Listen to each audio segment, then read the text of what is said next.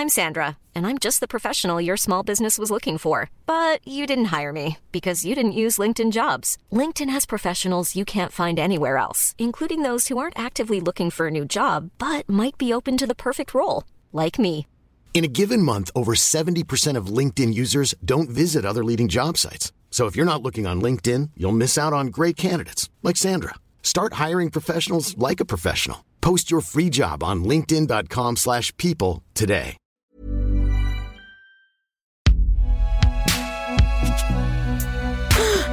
Binge Audio C'est donc toi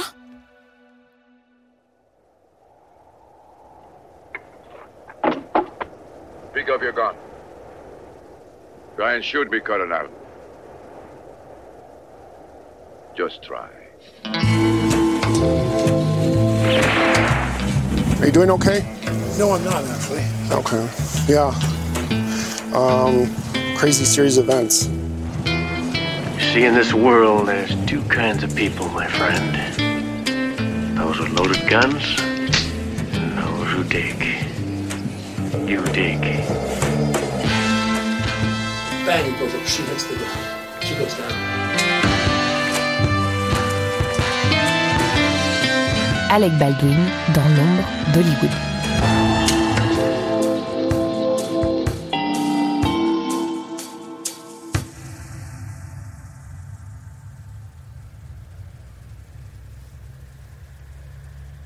Alec naît en 1958 et grandit à Massapequa, un hameau situé sur la côte sud de Long Island aux États-Unis, dans le même village que Jerry Seinfeld d'ailleurs, né quatre ans plus tôt.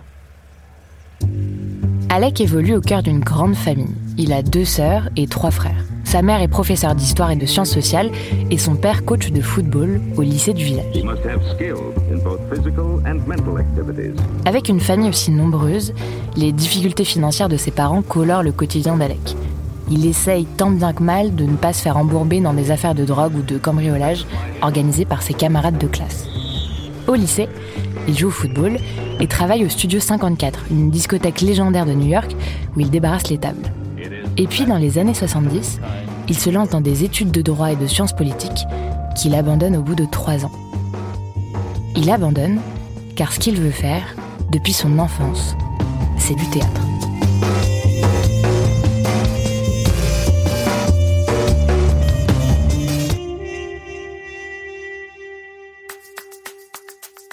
Pour toute personne qui a un peu d'ambition et qui veut bosser dans le milieu artistique, la destination idéale, c'est New York, et plus précisément Manhattan. Car c'est là, à la fin des années 70, que ça bouge. Les habitants assistent à l'émergence du hip-hop, du punk ou du RB, c'est la naissance de clubs underground, et c'est là aussi que se trouvent les écoles les plus prestigieuses. Déménager là-bas, Alec le désirait depuis longtemps. Ça tombe bien, c'est un rêve plutôt accessible, une heure en voiture depuis sa ville natale. En 1979, il intègre la T-School of the Arts de New York University, où se sont succédés avant lui Woody Allen, Whoopi Goldberg ou encore Jim Jarmusch. Il profite à fond, va dans tous les boubouis du coin, fréquente les bars, les boîtes de nuit, et surtout, il charbonne tous les jours sur les planches pour percer. Il ne passe pas inaperçu. Ce grand baraquet, aux yeux bleus, à la chevelure bien peignée et au visage angélique, se fait rapidement remarquer.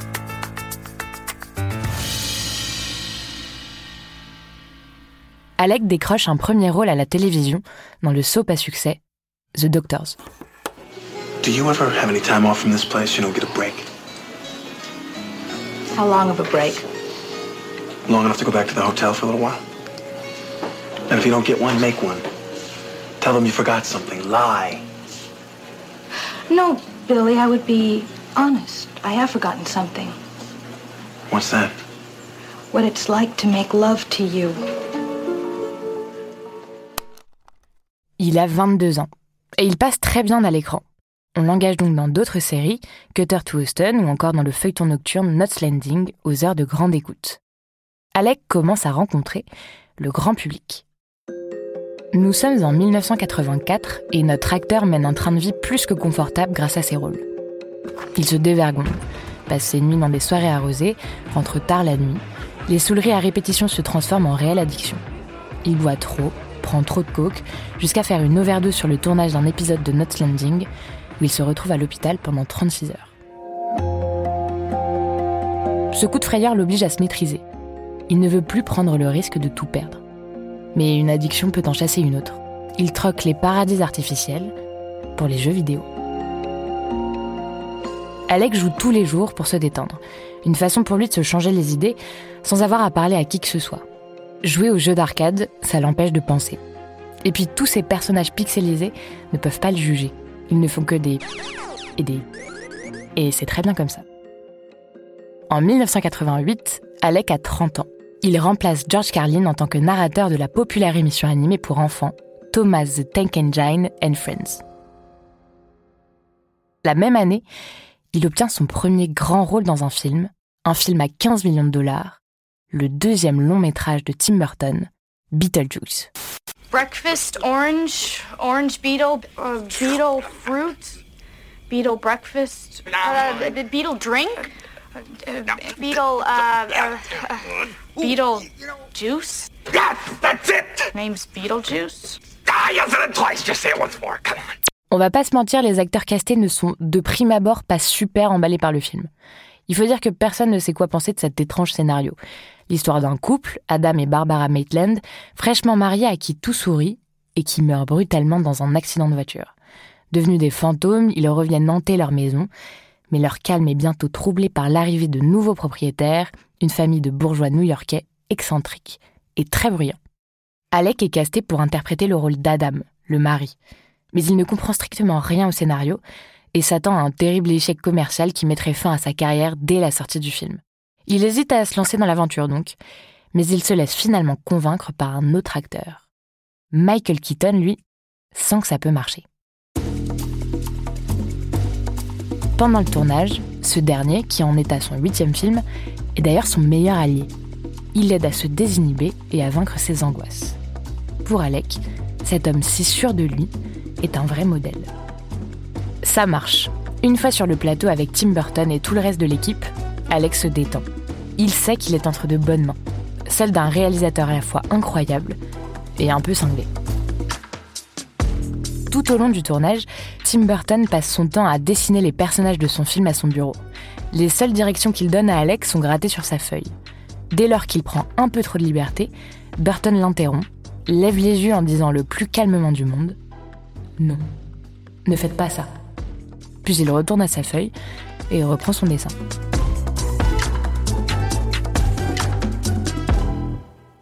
Beetlejuice sort aux États-Unis le 1er avril 1988 dans 1000 salles. C'est un énorme succès. Le film rapporte plus de 8 millions de dollars pour son premier week-end d'exploitation. Il reste 4 semaines en tête du box-office américain et rapporte au total plus de 70 millions de dollars rien qu'aux US, ce qui le classe à la dixième place du box-office annuel. On pourrait croire qu'après ce triomphe, la carrière d'Alex serait toute tracée, qu'il collectionnerait les distinctions et les honneurs, mais à part son film suivant, À la poursuite d'Octobre Rouge, un film sous-marin qu'il a réalisé avec Sean Connery et qui a rapporté 200 millions de dollars, il ne fait qu'enchaîner les bides. Working Girl, un bide.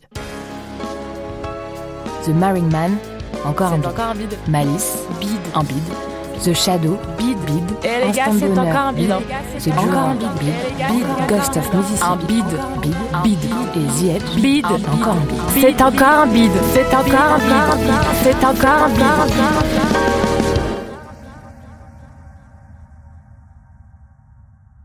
Alec ne se laisse pas émouvoir par tous ces échecs commerciaux. On dirait même qu'il s'en amuse. À partir de la fin des années 90 et pendant une décennie, il interprète toute une série de second rôles. En 2001, il apparaît dans Pearl Harbor, puis il réalise Sexy Devil. Il joue dans Polly et moi, Bob l'éponge, Lady Chance, The Last Shot, mais aussi dans deux Scorsese, Aviator et Les Infiltrés. Et il est nommé aux Oscars pour son second rôle dans Lady Chance. À la télévision, Alec joue dans quelques épisodes de Will and Grace ou encore de Nip Tuck, et même de Friends. Hey, everybody, this is Parker. Parker, this. No, no, no, wait, don't tell me. Let me guess. Joey, Monica, Ross, Rachel, and I'm sorry Phoebe didn't mention you. Chandler, I'm kidding already, you're my favorite. Why don't each of you tell me a little bit about yourselves? Uh, actually, I'm sorry, we, we probably should get going. Classic Ross. Il incarne aussi le mari de Kate Blanchett dans Blue Jasmine de Woody Allen. I know who. It was that vacuous troublemaker Lydia, am I right? Were you? It had to be Lydia because I was having a business lunch with Amy at the Four Seasons Did and Lydia you was there. take her hand? Are you nuts? You think if I was having an affair, I'd be crazy enough to have it in public at the Four Seasons? Well, I don't know. Sometimes you drink at lunch. No, maybe you're high. I mean, it's obvious she's got a crush on you. Honey, you're building a case. Because if you were having an affair, I would be pretty upset. Well, I'm not, so don't get your temper up. I don't like that side of you. I'm just jealous because I love you. You should be flattered. Et aussi dans Style Alice, aux côtés de Julianne Moore. Des seconds rôles par-ci, par-là, dans des films et des séries reconnus, certes, mais jamais en tête d'affiche. On ne le voit pas tant que ça. En tout cas à l'écran. Car ce qui fait plutôt les gros titres, c'est son comportement, son caractère difficile et ses accès de violence. Dans les années 2000, son divorce houleux avec l'actrice Kim Basinger, et en particulier le conflit judiciaire pour la garde de leur fille, passionne la presse. La bataille entre les deux dure 7 ans, jusqu'en 2007, et l'on peut suivre dans les tabloïds son déroulé dans les moindres détails, jusqu'au message vocal envoyé à sa fille, alors âgée de 11 ans, qui devient viral. On l'entend la traiter de petit cochon irréfléchi, Sotless Little Pig. Alec n'hésite pas à critiquer publiquement les avocats ou le système judiciaire californien. Il écrit même un livre sur le sujet. Mais sa colère ne se limite pas au cercle familial. Il n'y a pas une année où la presse ne fait pas état du comportement d'Alec. Il est viré d'un vol d'American Airlines après avoir refusé d'éteindre son portable pour jouer à un jeu vidéo. Il balance des insultes homophobes à un photographe, à un journaliste du Daily Mail. Il frappe un homme qui voulait prendre sa place de parking. Cette histoire le suivra même jusqu'au tribunal où il plaidera coupable pour harcèlement. Il est laissé en liberté, à condition de suivre une brève formation pour gérer sa colère.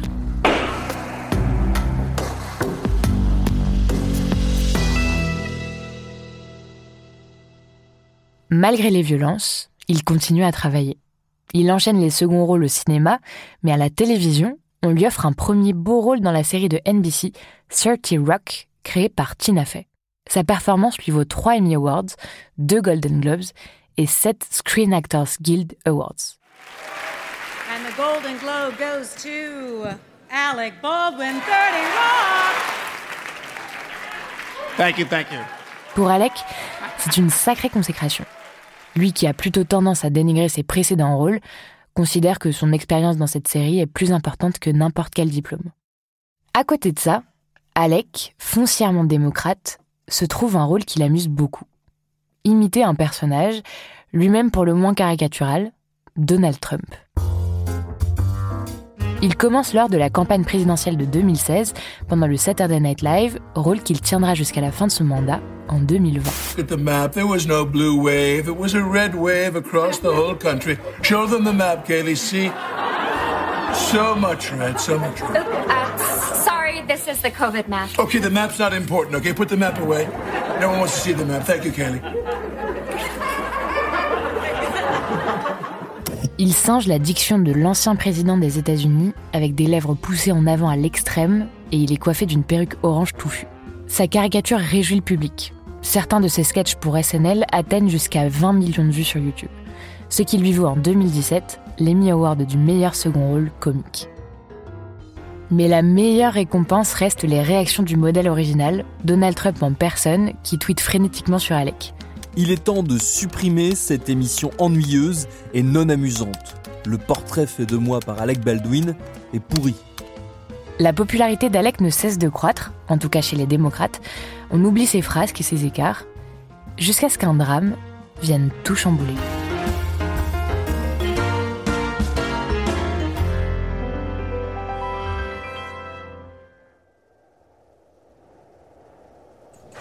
Nous sommes en octobre 2021, au Nouveau-Mexique.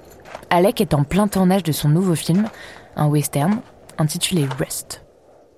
L'action se passe dans les années 1880 et Alec y incarne le personnage principal, un hors-la-loi qui sauve son petit-fils de 13 ans, condamné à mort pour un meurtre après une fusillade accidentelle. L'acteur coproduit le film, dont il a également coécrit l'histoire avec le réalisateur Joel Souza. Action Le tournage ne se passe pas super bien. Des conflits opposent des membres de l'équipe et la production. Les conditions de travail ne sont pas respectées, notamment sur des questions de paye et de logement, Il y a des problèmes de temps de pause, pas de médecin sur place, les équipes sont très fatiguées et les protocoles de sécurité sont insuffisants. Mais personne ne pouvait imaginer ce qui allait arriver au 12e jour de tournage. Allez, on y va Ça dans Le 21 octobre, l'équipe répète une scène de fusillade à l'intérieur de l'église du Bonanza Creek Ranch, un lieu de tournage célèbre situé dans la ville de Bonanza City, dans la région de Santa Fe. Alec répète plusieurs fois la scène. Il mime le geste qu'il fera quand les caméras tourneront. Il prend le revolver Colt 45 dans son étui et le pointe vers l'objectif. Un revolver qui n'est pas censé contenir de munitions, juste une cartouche factice. Alec tire et une balle, une vraie balle, touche Alina Hutchins, la directrice de la photographie. Elle tombe dans les bras de l'éclairagiste. La balle la traverse et touche le réalisateur à l'épaule, qui tombe aussi. Alec Baldwin répète plusieurs fois What the fuck, What just, the fuck happened? just happened? What the fuck just happened? Tout le monde se précipite autour d'elle pour tenter de stopper le saignement. Un perchman la regarde et dit Oh, that was no good. Elle répond de plus en plus faible No, that was no good.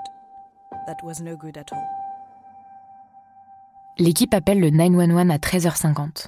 Moins de 13 minutes après, les autorités arrivent. Are you doing okay? No, I'm not actually. Okay. Yeah. Um, crazy series of events. Dans un communiqué, le shérif de Santa Fe indique que la directrice de la photographie Alina Hutchins et le réalisateur Joel Souza ont été blessés par balle lorsqu'Alec Baldwin a tiré à l'aide d'une arme à feu utilisée pour le tournage. Alina Hutchins est transportée par hélicoptère vers un hôpital où elle est déclarée décédée. Elle avait 42 ans et était considérée comme une étoile montante du cinéma américain.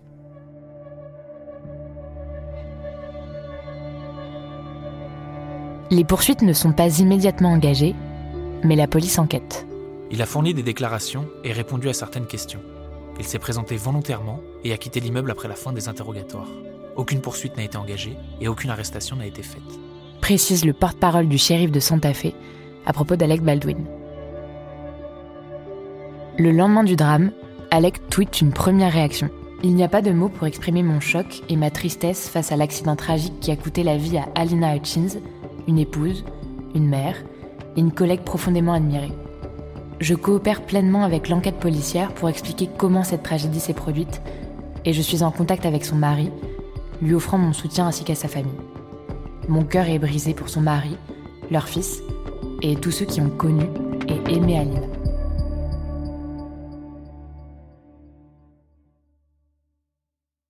Comment cette tragédie a-t-elle bien pu arriver? Deux personnes, parce qu'elles avaient manipulé le revolver pour la scène, se sont retrouvées au cœur de l'enquête. L'armurière, Anna Gutierrez-Reed, et l'assistant réalisateur, Dave Halls.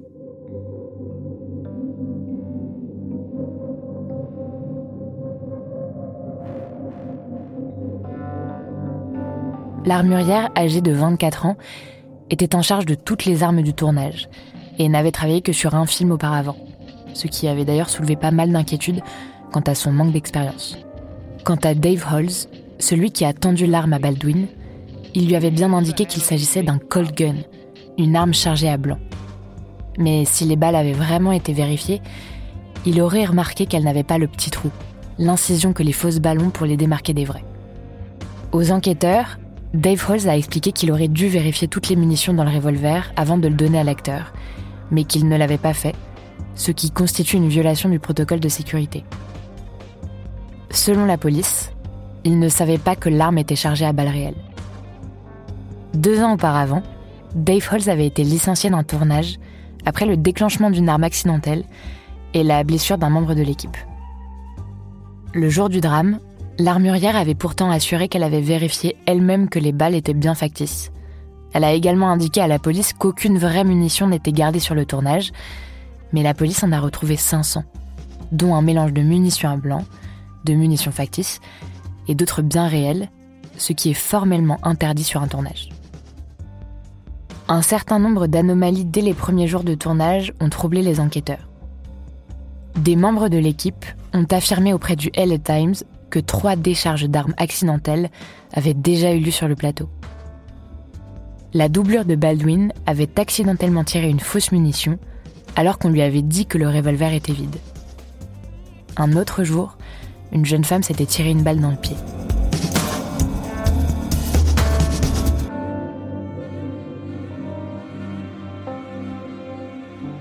Fin octobre, les avocats de l'armurière ont expliqué dans un communiqué qu'elle avait demandé plus de temps pour préparer et entretenir les armes, mais que sa demande avait été refusée par la production.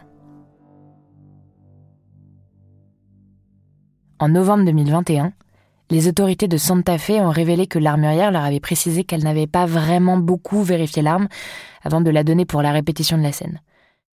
Elle aurait chargé cinq cartouches factices dans le revolver avant la pause déjeuner, puis ajouté une sixième cartouche avant de le donner à quelqu'un d'autre. En novembre, toujours, l'un des avocats de l'armurière déclarait Nous supposons que quelqu'un a dû mettre la vraie munition dans cette boîte. Si on y pense, la personne qui a mis cette munition dans la boîte de cartouches factices devait vouloir commettre un sabotage sur le tournage. Nous sommes convaincus qu'il y a eu sabotage et que Anna est victime d'un coup monté. En décembre, un communiqué signé par 25 membres de l'équipe affirmait que le tournage n'était pas chaotique, dangereux, et que personne n'était exploité. Une lettre qu'Alec a postée sur ses réseaux sociaux. Lui qui avait l'habitude de poster régulièrement sur sa famille et notamment sur ses sept enfants, a disparu médiatiquement. Il s'est tout de même livré dans une première interview sur ABC, quelques mois après l'accident, où il a nié toute responsabilité. Jamais je ne pointerai une arme sur quelqu'un en pressant la détente. Jamais. Sur comment ça s'est passé, je n'en ai aucune idée. Quelqu'un a mis une balle réelle dans une arme, une balle qui n'était même pas censée se trouver sur place. Je sens bien que quelqu'un est responsable de ce qui s'est passé, et je ne sais pas encore qui, mais ce n'est pas moi. Dans les mois qui ont suivi, Alec a tenté de convaincre la production de finir le film dans l'intention d'honorer la mémoire d'Alina en achevant sa dernière œuvre et d'indemniser son mari et son fils grâce aux bénéfices du film. Suite à cette affaire, Alec a été la cible des pro-Trump. Donald Trump Jr. en a profité pour vendre sur son site des t-shirts où il était écrit Guns don't kill people, Alec Baldwin kills people. Donald Trump lui-même s'en est pris à lui en novembre 2021 dans un podcast le traitant de fou et mettant en avant sa responsabilité dans l'accident. He's always trouble. I mean, he takes a gun, he said he didn't pull the trigger, and then the experts get on and say it's not possible that that particular gun can. It doesn't work that way. In other words, it can't happen. I mean, there's something wrong. I think he's crazy. There's something crazy. And he pointed the gun, he still pointed the gun at this woman, and it happened to go off. Présent lors du tir, le chef éclairagiste a porté plainte contre l'acteur, la production et l'armurière en novembre 2021. Il a expliqué souffrir d'une détresse émotionnelle grave. La script sur le tournage a également porté plainte contre Alec Baldwin, David Halls et Anna Gutierrez-Reed. Enfin, le mari d'Alina a refusé l'offre d'accord à l'amiable proposée par l'acteur et a porté plainte contre lui et la production, demandant des dommages et intérêts substantiels et accusant Alec Baldwin de comportement dangereux.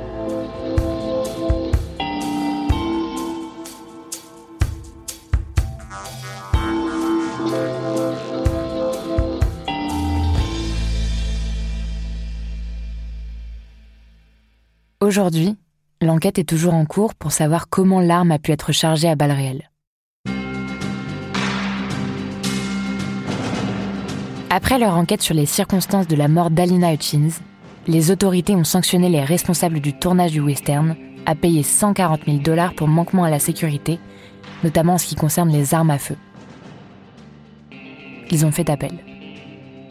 Ce drame a provoqué un grand débat dans l'industrie cinématographique autour des questions de sécurité face aux armes. Car dans ce tournage, la sécurité n'était pas une priorité dans le budget, quitte à prendre des risques largement évitables. Des syndicats ont fait campagne auprès des studios pour assurer des protocoles de sécurité plus efficaces, une meilleure protection des équipes et des meilleures conditions de travail. Alec Baldwin a déclaré Je n'en ai plus rien à foutre de ma carrière. Je rêve de ça tout le temps maintenant. Un an avant le drame, quand on lui demandait dans The Hollywood Reporter quelles étaient ses compétences dans le maniement d'armes, il répondait Je suis toujours prêt. Je suis un acteur de la vieille école. Mon jeu de tir est à portée de main à tout moment. Un mauvais film.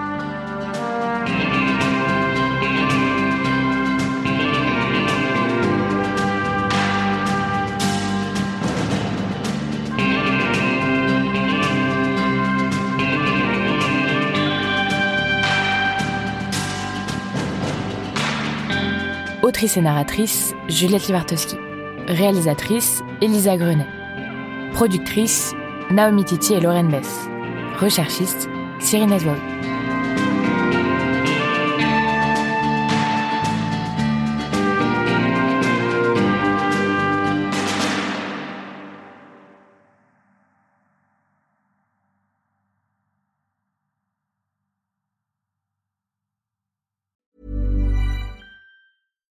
When you make decisions for your company, you look for the no-brainers. And if you have a lot of mailing to do, stamps.com is the ultimate no-brainer. It streamlines your processes to make your business more efficient, which makes you less busy. Mail checks, invoices, legal documents, and everything you need to keep your business running with stamps.com. Seamlessly connect with every major marketplace and shopping cart. Schedule package pickups and see your cheapest and fastest shipping options from different carriers with rates up to 89% off USPS and UPS rates. And with the stamps.com mobile app, you can take care of mailing and shipping wherever you are. Make the same no-brainer decision as over 1 million other businesses with stamps.com. Sign up with code program for a 4-week trial plus free postage and a free digital scale. No long-term commitments or contracts. That's stamps.com. Code program.